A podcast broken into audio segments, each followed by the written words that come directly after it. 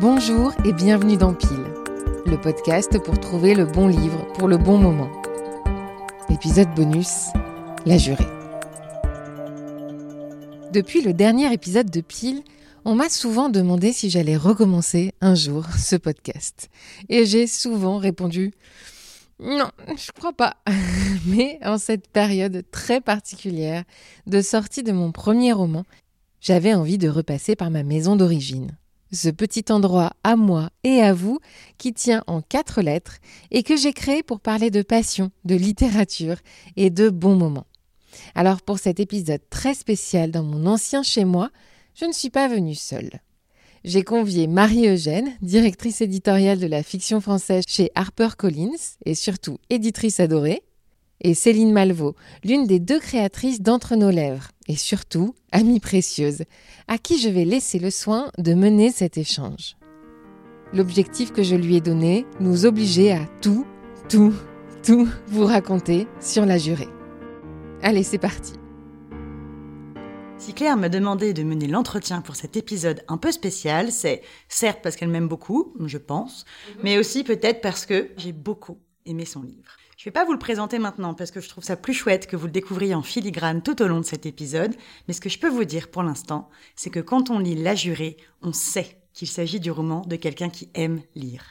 On y trouve au fil des pages une chose que j'aime par-dessus tout dans toutes mes lectures, que l'on partage avec Claire et qui habite donc indéniablement son écriture, ces petites phrases douces amères qui résonnent en nous, ravivent nos souvenirs et nous rappellent que le meilleur d'une fiction, ce sont les échos à notre réalité. Mais ça, vous le saviez, Claire, elle aime lire. Vous avez écouté plus de 50 épisodes de Pile et probablement découvert tout autant de bouquins grâce à elle. Toutefois, avant de nous plonger dans les coulisses de l'écriture et de la parution de son premier roman, j'avais envie qu'on reparle un peu de Pile, moi, justement, et de cette passion pour les livres. Claire, tu sais d'où elle te vient, cette passion? Euh, J'étais en train de faire un gros cœur avec euh, les mains d'abord pour cette très très belle introduction de ce moment si, si étrange. Euh, d'où ça vient? Franchement, je sais pas, j'ai l'impression d'être née avec en fait. J'ai un souvenir qui est marrant, qui est que j'ai un grand frère qui a 50 plus que moi et donc qui a su lire 5 ans avant moi. Et à un moment, il s'est rendu compte que moi, je savais pas. Et euh, il trouvait ça un peu dommage, un peu triste pour moi. Donc il m'a proposé de m'apprendre à lire. Et j'avais, euh, je crois que j'avais 4 ans, quelque chose comme ça, 4-5 ans. En tout cas, c'est très clair dans ma tête de me dire non, je ne veux pas apprendre à lire pas question, parce que si je sais lire, on ne va plus me lire d'histoire. Bon, peut-être mon cerveau n'est pas suffisamment évolué pour me rendre compte qu'en réalité, une fois que je sais lire moi toute seule, je peux lire tout le temps et c'est ce qui se passe en fait. Dès lors que j'apprends, et donc j'apprends comme tout le monde euh, au CP, et eh ben je m'arrête plus, mais plus jamais. C'est-à-dire que ma mère m'engueulait quand j'allais au collège euh, le matin et le soir parce que je, marchais en lisant des livres. donc elle avait hyper peur que euh, ben, je me fasse percuter par une voiture, que je me prenne un lampadaire ou je sais pas quoi. Je lisais tout le temps, je lisais au repas de famille, dès que je m'ennuyais, je cachais un livre sous la table, on sait jamais, peut-être on peut ne pas, ne pas le voir. Je lisais tout le temps, c'était tout le temps là. Et ça n'a pas totalement changé.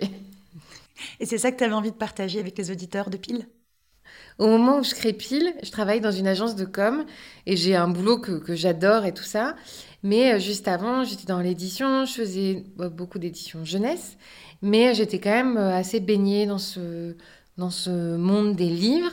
Et en étant euh, dans cette agence, bah, nettement moins. Et ça me manque. Et dans le même temps, j'écoute, euh, moi, la radio depuis toujours. J'écoute des podcasts depuis quelques années. Et je me dis, tiens, voilà un moyen de continuer à parler de livres. Euh, avec des gens qui ne sont plus mon entourage proche, qui sont peut-être des, inconnus, mais justement, ça va être une autre manière de partager cette passion.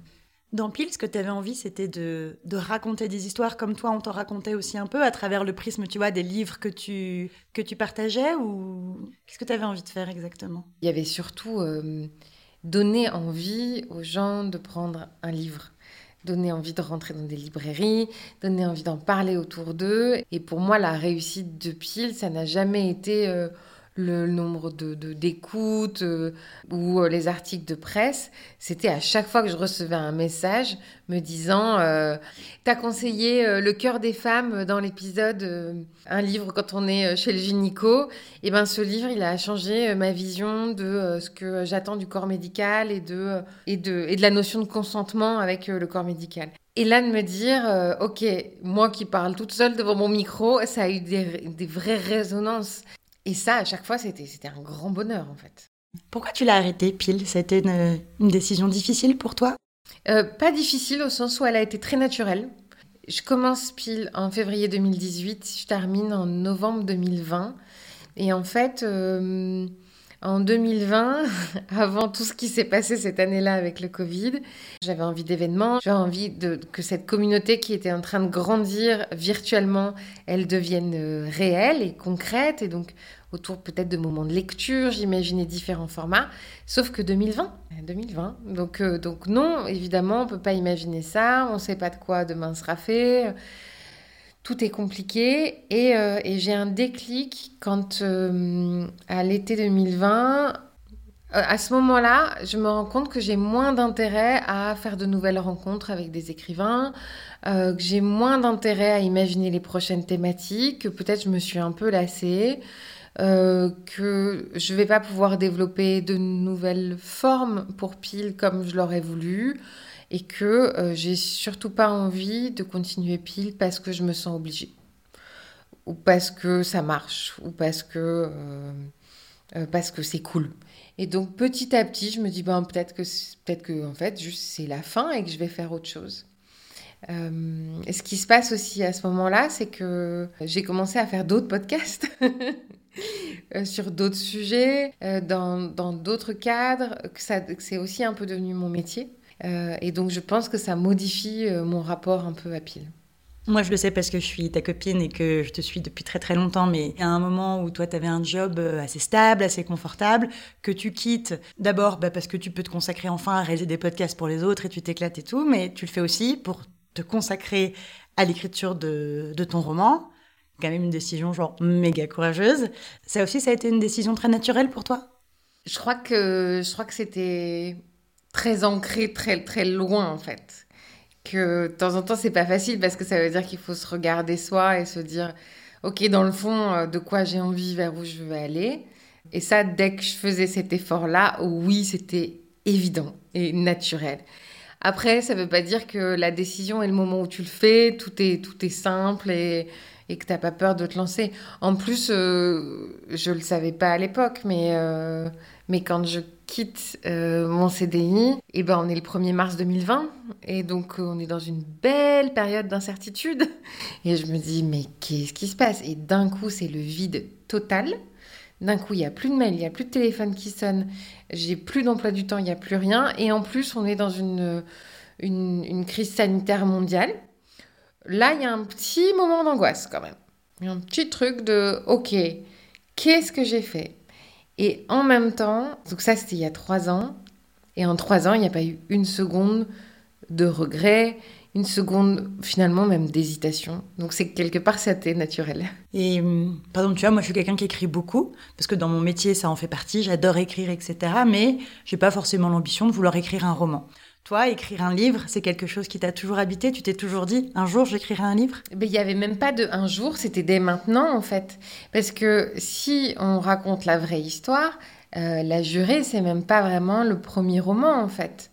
J'ai une amie qui euh, m'a fait du chantage, là, il y, a quelques, il y a quelques semaines, quelques mois qui me disait euh, qu'elle voulait vraiment absolument son exemplaire de la jurée avant la sortie, qu'il était hors de question qu'elle attende le 5 avril, et qu'elle avait un moyen de me faire chanter. Elle avait dans son tiroir de table de nuit de sa maison d'enfance de, un manuscrit de moi qui s'intitule Les mains noires, et elle me dit... Euh, Fais gaffe, j'ai moyen de te faire chanter.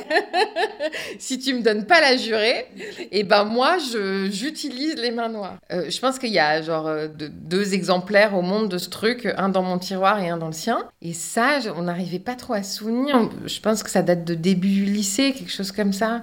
C'est un truc qui fait euh, peut-être 100 pages, mais qui est une histoire bouclée avec un début, un milieu, une fin. Ça faisait longtemps que tu l'avais en tête, les jurés? C'est difficile de dater euh, le début d'une idée, mais ça faisait, je dirais, euh, peut-être euh, quelques mois que j'y pensais à, cette, à cette idée de raconter une histoire d'un point de vue d'une jurée. Après, pour que les personnages se forment et pour que l'atmosphère se crée, il fallait de toute façon que je fasse des recherches, que j'aille voir des procès, etc. Et ça, ça démarre vraiment en, en mars 2020. Du coup, dans ton livre, il y a deux lignes narratives. Tu vois, il y a toute l'histoire du procès auquel on assiste à travers les yeux d'Anna, qui est ton héroïne, et il y a tous les mystères qui entourent son passé. Comment c'était venu l'idée de juxtaposer comme ça euh, deux récits? En vrai, un procès, si tu le racontes factuellement, c'est un peu chiant. Parce que on est toujours au même endroit, dans une unité de lieu de temps très très forte, presque, presque c'est du théâtre.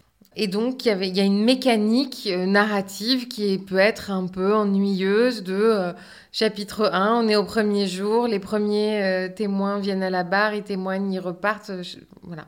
Dès que j'ai assisté à ces premiers procès, je me suis rendu compte que j'allais pas pouvoir raconter que ça et qu'en plus, si j'avais fait ça, c'était pas un livre pour moi. Là où j'allais instiller un peu de ma personnalité, de ce que j'aime, de mon écriture. Ça se jouait pas sur le procès, ça se jouait plutôt sur toutes les petites choses sensibles autour des personnages. Et donc il fallait en sortir certains au moins du, tribunal. Mais je tenais à ce que ce roman, il soit euh, avant tout un roman du présent. On commence au début du livre, on est au premier jour du procès, on termine le livre, on est au dernier jour du procès. J'avais envie de ce présent et je me disais, bah, je vais suivre Anna Zeller pendant tout le procès, mais Anna Zeller, c'est qui? Qu'est-ce qu'elle cache? Qu'est-ce qui lui est arrivé? Qu'est-ce qui va influencer sa vision des accusés? Et j'ai commencé à me poser plein de questions sur elle, sur sa famille, sur euh, ses réactions, et c'est comme ça que cette histoire, elle s'est construite vraiment en parallèle. Euh, à la fois le procès, comme tu dis, et à la fois son histoire à elle. Est-ce que le reste se déroule naturellement ou est-ce qu'en fait c'est peut-être pas la partie la plus compliquée après de faire un truc très cohérent à partir de ton idée de base, enfin de dérouler euh, des péripéties, euh, enfin tu vois ça comment ça se passe? Je, crois qu'en soi la construction c'est pas mon fort. Je pense que ce que j'avais pu écrire avant euh, m'avait laissé penser que c'était peut-être plutôt mon point faible créer de la tension dans un récit, euh, imaginer euh, des twists, avoir un peu de suspense. Ça, c'était pas mon truc. Moi, mon truc, c'était de créer des personnages, d'avoir, comme tu l'as dit si gentiment, des petites phrases douces amères. Ça, je savais faire, c'est ce que j'avais un peu toujours fait sous différentes, de différentes manières. En revanche, construire le récit, euh, je savais que c'était un gros morceau parce que si je ne le faisais pas en amont, j'allais pas y arriver en cours d'écriture et encore moins avec un procès qui, exige un certain rythme et un certain déroulé. Je me suis euh, aidée notamment d'un livre sur le scénario de Troubi, qui est l'anatomie du scénario, qui est un livre hyper, euh, hyper connu, pour un peu me muscler sur ces sujets-là. Je me suis aidée euh, d'un procureur général euh, à qui j'ai soumis mon, procès imaginaire. Je lui ai décrit mes accusés, je lui ai dit qui est-ce qui serait appelé à la barre, quelles étaient les charges qui pesaient sur qui. Je lui ai présenté ça, il m'a fait ses retours, etc. Et j'ai construit comme ça petit à petit, à la fois en m'appuyant sur de la théorie, à la fois en m'appuyant sur quelqu'un qui, euh, qui connaissait bien son affaire mieux que moi. Et puis à ça, j'ai injecté petit à petit euh, l'histoire d'Anna. Mais j'ai fait un assez gros travail de, plan et de construction avant de me mettre à l'écriture. Mais c'est rigolo quand même, tu vois, que toi, tu te dis, mon truc, c'est d'écrire euh, euh, la sensibilité, d'écrire des personnages, tu vois, et de te dire, bah, en fait, c'est ça mon truc, mais allez, je décide d'écrire une histoire judiciaire. mais franchement, mon, mon, mec, quand je, vais, je lui en ai parlé la première fois, il me fait, Hmm, t'es sûr que c'est une bonne idée? Parce que ça te ressemble pas du tout. Et ouais, je sais. Mais peut-être que justement, il y avait un petit côté challenge. Peut-être que ça m'a obligée à sortir de ce que je savais faire, à, apprendre d'autres choses et que ça. au final, ça te ressemble beaucoup? Parce qu'en fait, c'est pas un roman noir du tout. Non, mais ça, c'est hyper important. Je suis contente que tu le dises parce que je voulais pas que ce soit sombre. Je voulais qu'il y ait plein de lumière. Et c'est pas facile d'amener de la lumière dans un procès. Surtout pour empoisonnement et meurtre, quoi, je veux dire. Tu parlais d'Anna tout à l'heure, qui est le personnage qui est probablement le personnage le moins perceptible de tout le roman. C'est elle qui raconte l'histoire, qui raconte les autres, et du coup qui ne se raconte pas elle-même. Comment tu fais du coup toi pour raconter Anna? Eh bien je crois que je la raconte par les autres, et notamment euh, par sa sœur. Elle se dessine un peu dans l'ombre de Maxine, un peu en contradiction avec elle. Et une des choses qui m'importait beaucoup chez ce personnage d'Anna, c'était aussi qu'elle euh, grandisse, qu'elle évolue, qu'on la suive sur cette semaine euh, de procès et dans sa vie, qu'on la voit changer petit à petit et qu'on la voit s'affirmer. Donc, donc elle grandit, mais elle grandit toujours par rapport aux autres jurés, par rapport à sa famille, par rapport à son entourage. Et comment tu les inventes, tes personnages? Genre, comment est-ce qu'on raconte des personnes qui n'existent pas? L'autre jour, on m'a demandé, par exemple, euh, bah, pourquoi Anna Zeller s'appelait Anna Zeller? D'où ça venait? Est-ce que, est que ça venait de quelqu'un que je connaissais? Est-ce que c'était un nom de famille que je connaissais? J'étais là. Non, ça sonnait juste bien. Et j'en sais rien. Et en fait, c'est ça qui est... C'est ça qui est marrant, c'est que dans le fond, je ne sais pas répondre à ta question. Il y a plein de choses, je ne sais pas d'où ça vient en fait. Du coup, tu l'as un peu dit, mais tu décides d'écrire sur un sujet hyper technique, euh, qui est la machine judiciaire. Euh, moi, j'y connais absolument rien. Comment est-ce que tu commences ton travail de renseignement, de documentation pour, euh, bah, pour créer une histoire crédible J'avoue qu'au début, je me dis peut-être c'est un peu ambitieux et tu aurais dû choisir autre chose, mais trop tard C'est vraiment ça que tu as envie d'écrire et pas autre chose, donc tant pis, hein, tu vas bosser. Et donc je commence par assister à un procès à Rennes pendant une semaine. Et puis après, de toute façon, il y a le confinement. Donc, euh, je me réfugie dans des documentaires, dans des films, évidemment, des choses comme 12 hommes en colère, mais, mais, d'autres. Il y a Gide qui a écrit un très mauvais livre sur son expérience de juré. J'ai le droit de le dire, je m'en fous, il est mort. Mais euh, je fais ça, de la documentation. Et puis, je, je demande autour de moi, est-ce que vous connaissez quelqu'un qui a déjà été juré? La plupart des, personnes acceptent de me raconter euh, leur expérience. On passe facilement 2-3 heures à chaque fois au téléphone. Ils me racontent vraiment dans le détail. Je leur pose des tonnes de questions. Est-ce que le soir, ça t'arrivait d'aller au cinéma après une journée comme ça? Est-ce que t'arrivais à te faire à manger? Est-ce que t'arrivais à manger? Est-ce que t'as vu des amis cette semaine-là? Est-ce que tu leur as raconté? Est-ce que tu as raconté à quelqu'un après? Comment t'as vécu le verdict? Ils n'avaient pas le droit de me parler des délibérations. C'est vraiment interdit par la loi et chacun l'a respecté.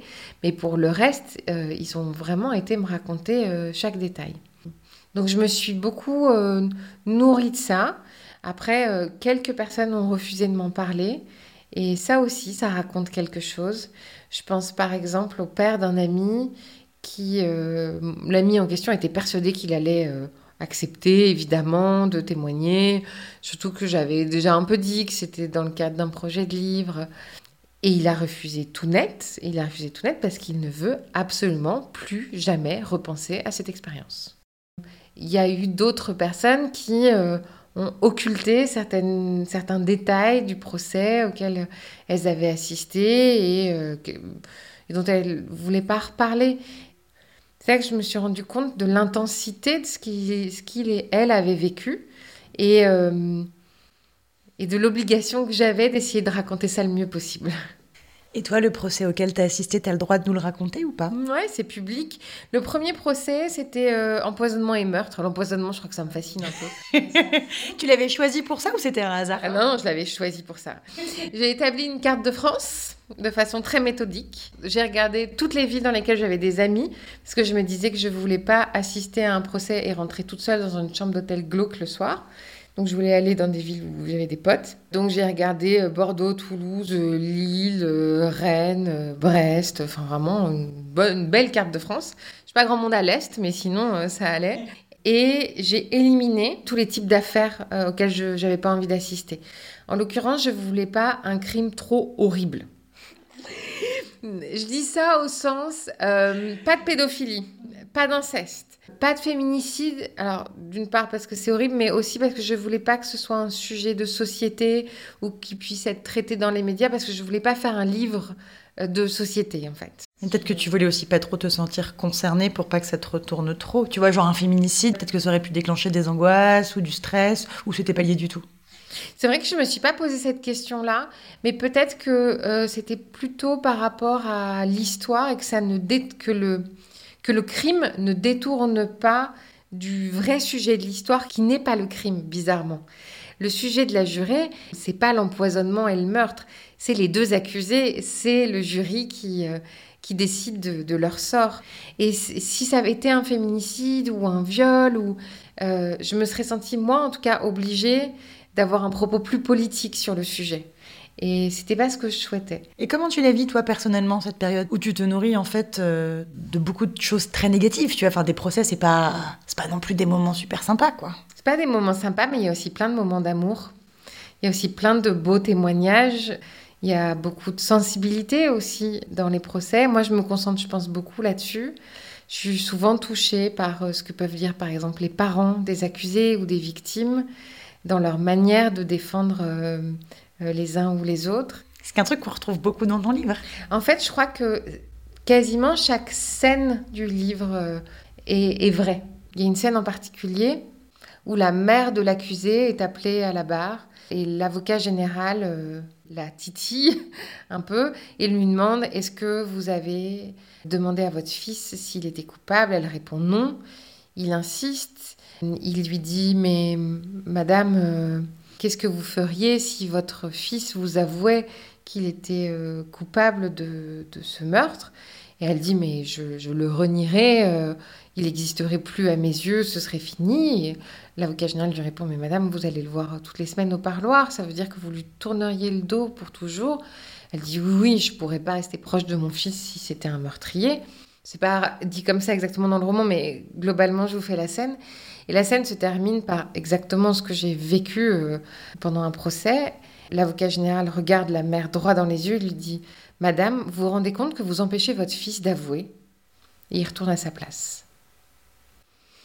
Franchement, moi, après ça, j'ai pas besoin d'inventer quoi que ce soit. Hein.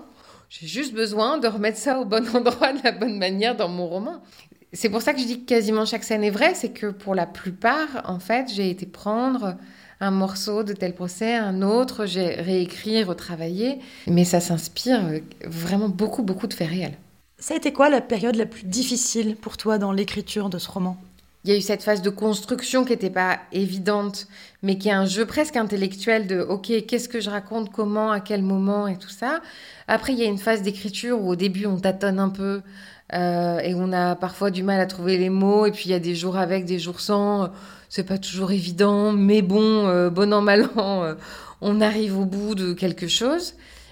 Dans mon cas, au bout d'un an, et c'est ce premier jet, ce premier jet, je me dis, quel cata, quoi. Ça va pas, ça tient pas, le rythme est pas bon, les chapitres faisaient 50 pages chacun, enfin, c'était l'enfer.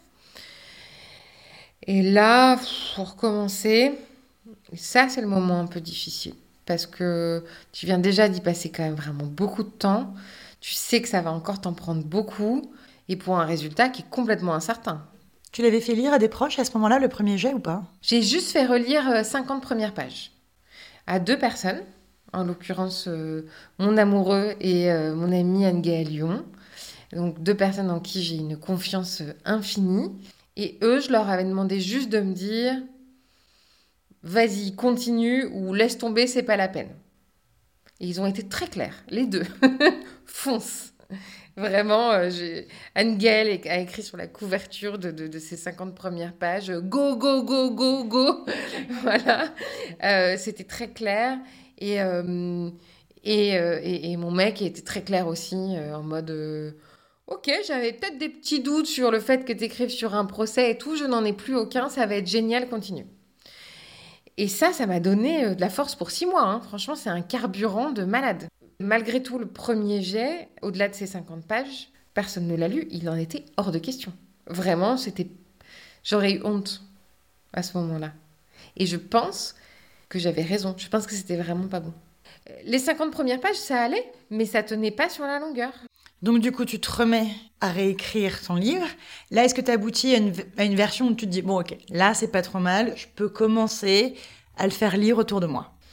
Ouais, je sais plus exactement combien, ça me- combien de temps ça me prend, mais, mais effectivement, c'est ce qui se passe. Et je le fais lire donc à ces deux mêmes personnes, plus à une troisième qui est une de mes meilleures amies, euh, Clem. Et j'attends le verdict avec euh, beaucoup de stress. Et c'est quoi le verdict?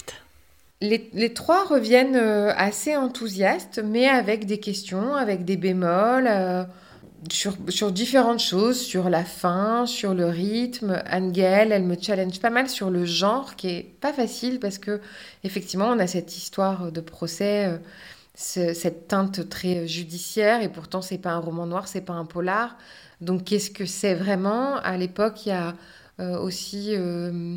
D'autres nuances euh, plus légères qui collaient pas forcément. Ou globalement, ils me disent que c'est bien, hein, mais, euh, mais si je les ai choisis, c'est parce que je veux aussi qu'ils me disent ce qui, ce qui ne fonctionne pas euh, d'après eux. Et donc, bah, après, qu'est-ce que je fais? Je retravaille Il y a un moment, tu, tu te dis, bon, ok, là c'est bon, je suis arrivée, je pense à ce qu'est ma version finale, le livre est écrit, et là tu te dis, euh, ok, faut que j'envoie des maisons d'édition. Et là, comment on fait? Est-ce que tu envoies un manuscrit en liasse par la poste? Est-ce que tu envoies un PDF par mail? Est-ce que faut choper des contacts? Genre, comment ça se passe? Je crois que je l'envoie en me disant, ça y est, je ne peux pas faire mieux là tout de suite, en fait. Finalement, ce que tu envoies, c'est la meilleure version de ce que tu es capable de faire à un moment précis. Et donc, une fois que j'ai ce truc, je décide de l'envoyer, mais je décide de l'envoyer euh, à petite dose, doucement mais sûrement. Donc, j'en envoie euh, quelques-uns à très très peu de maisons, par la poste, et, euh, et je fais un truc marrant, c'est que j'y joins euh, une convocation de jury, une fausse convocation de jury, au nom de l'éditeur ou de l'éditrice à qui je le- l'envoie, et je me dis on verra. Et ces éditeurs et ces éditrices, t'avais déjà eu leur contact avant? Non, pas forcément, mais j'avais j'avais compris une chose du monde de l'édition, c'est que il valait mieux pas envoyer au service des manuscrits parce que ça allait se perdre, ça allait pas forcément être lu, qu'il valait mieux envoyer à une personne en particulier dans la maison d'édition. Donc je savais ça. Une fois qu'on sait ça, il faut trouver le, le nom de la bonne personne. Mais en fait, il y a des astuces pour ça. Une des astuces, c'est par exemple euh, chercher dans la presse, mais ça peut être aussi regarder dans les remerciements des livres, puisque globalement, les auteurs très souvent remercient euh, leur éditeur ou leur éditrice. Et donc, après, il file là-dessus d'un peu de jugeote, mais ça rend les choses quand même, je pense, beaucoup plus euh, efficaces et beaucoup plus, euh, beaucoup plus pertinentes. Parce que finalement, j'écris à très peu d'éditeurs et j'écris qu'à des gens qui publient des textes que j'aime et avec lesquels je me sens en tout cas en affinité. Plutôt que d'envoyer à n'importe qui partout et d'avoir malheureusement des refus parce qu'on a envoyé dans une maison d'édition qui ne fait que du polar et que ce n'est pas un polar, ben ça augmente les chances quand même. Et j'obtiens des réponses. Euh, ça prend quelques, quelques mois, mais j'obtiens des réponses. Et euh, des réponses euh, très enthousiasmantes qui me conduisent plutôt à retravailler. En tout cas, qui me disent qu'il y a plein de bonnes choses et qu'on n'est pas loin, mais que faut se dire qu'on est, on est post-Covid. Les maisons d'édition sont saturées de manuscrits. Euh, c'est vraiment un enfer sur Terre. Il y a un embouteillage total euh, pour les sorties en librairie et ils sont euh, d'autant plus exigeants. Donc, euh, ils sont pas pressés d'avoir de nouveaux textes et globalement, moi, on me dit plutôt, il y a plein de choses super, mais on n'est pas sûr à 1000% et en ce moment, on a besoin d'être sûr à 1000%. Et puis moi, entre-temps, bah, j'ai profité de ces quelques mois où on ne m'avait pas répondu pour m'éloigner du texte et je suis en train de le relire et de me rendre compte que bah, ça va toujours pas, que je peux faire encore mieux, que la moi d'il y a, il y a 3-4 mois, bah, c'était son max, mais que la moi d'aujourd'hui, elle voit des choses qui pourraient être meilleures. Donc, je retravaille. Et là, c'est moins difficile, t'y vas avec un nouvel entrain? Ouais, j'y vais quand même avec, euh, avec l'idée que c'est pas trop mal, qu'il y a peut-être quelque chose. Du coup, ton roman, il est presque abouti.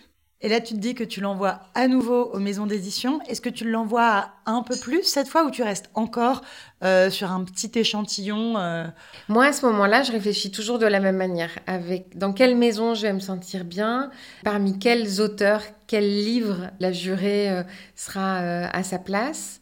Et puis, je- j'estime beaucoup le métier d'éditeur, donc il y a aussi une question de personne.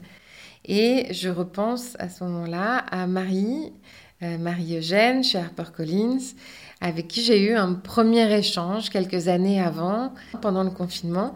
Et peut-être, Marie, je peux te laisser euh, raconter. Mais oui. Vous l'avez compris, c'est la fin de cet épisode bonus, mais rassurez-vous, on ne va pas s'arrêter là. Rendez-vous donc dans une semaine pour écouter Marie-Eugène raconter ce qu'elle a pensé en découvrant mon manuscrit. Pourquoi elle a décidé de le publier, de quoi elle avait envie pour la couve, comment on a finalement atterri sur celle-ci, et mille autres petits secrets en coulisses.